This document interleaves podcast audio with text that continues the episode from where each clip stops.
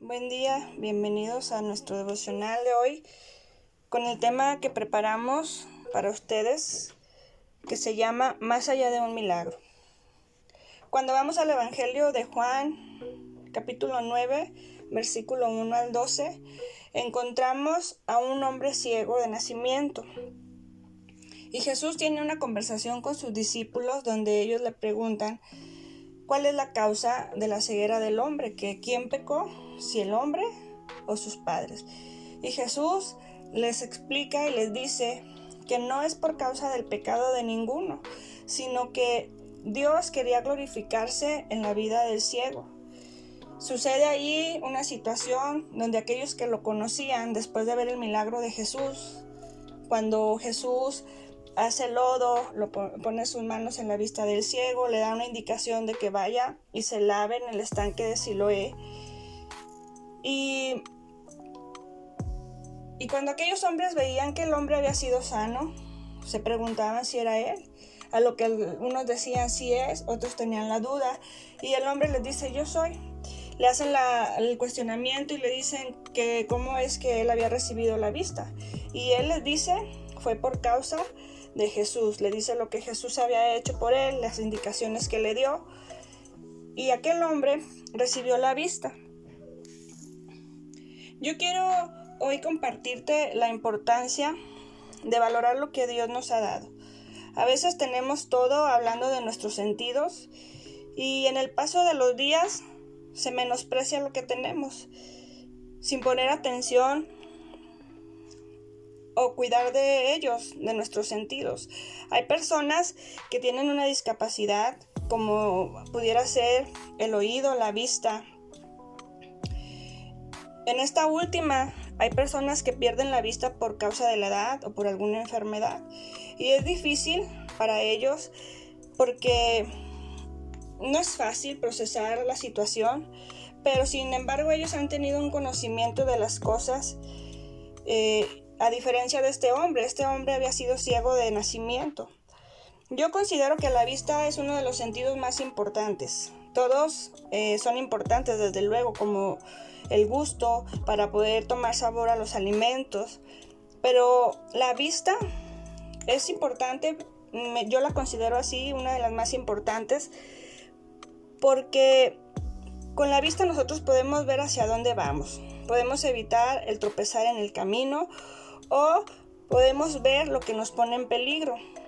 Por esta razón, el ciego de Juan capítulo 9 tenía una desventaja en el mundo físico, porque no tenía la capacidad de entender el concepto de la vista, ni la manera de referirse a los colores, a los tamaños o a las distancias, ya que su cerebro no había tenido esa oportunidad de procesar esa información a través de la vista.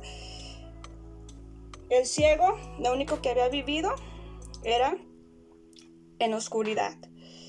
Pero en esta historia aparece la compasión de Jesús por aquel hombre. Y quien, les hace saber a sus discípulos, Jesús les hace saber que Él es la luz del mundo. Y les dice a sus discípulos que no pecó el ciego ni sus padres. Dios permitió que el ciego recibiera la vista física. Y la obra que hizo Jesús fue anunciar que Él puede dar la vida, perdón, la vista espiritual. El milagro de recibir la vista en aquel hombre fue importante, pero el verdadero milagro estaba más allá del milagro físico. Sí, más allá de un milagro, porque el ciego, al ser ciego de nacimiento, no tenía una, una, noción de las cosas físicas y no se daba cuenta de los peligros o no tenía ni idea de lo que había enfrente de él. El ciego espiritual tampoco tiene referencia de la realidad espiritual en la que vive. No sabe del peligro mortal en el que se encuentra. Los discípulos se concentraron en saber qué había pasado con el ciego. Buscaban encontrar la causa de su enfermedad o su discapacidad y deseaban saber si era por algún pecado de alguien. Sin embargo, el hombre ciego, al ser sano, entendió quién era Jesús, que Jesús es la verdadera luz del mundo. El hombre fue doblemente bendecido abrió sus ojos físicos por el poder de Dios, pero en lo espiritual entendió quién le había sanado. Hoy yo quiero a través de esta enseñanza llevarte a una oración donde le demos gracias a Dios por lo que tenemos, por lo que Él nos ha dado. Nos ha bendecido con muchas cosas, pero muchos de ustedes tienen mm, en su manera de ser, en su físico, lo tienen todo. Hay personas que batallan con algunas cosas. Si este es tu caso donde tú te sientes bendecido sin batallar en nada, yo te pido que le des gracias a Dios. Y si hay alguien aquí que tiene una lucha en, su físico, en sus habilidades. De igual manera le des gracias a Dios, porque a través de tu vida Dios puede hacer muchas cosas y Dios se puede glorificar. Señor, te damos gracias y te bendecimos en este día. Gracias por todo lo bueno que has sido hacia nosotros, por lo que nos has dado, por la oportunidad que nos das de escuchar tu palabra hoy.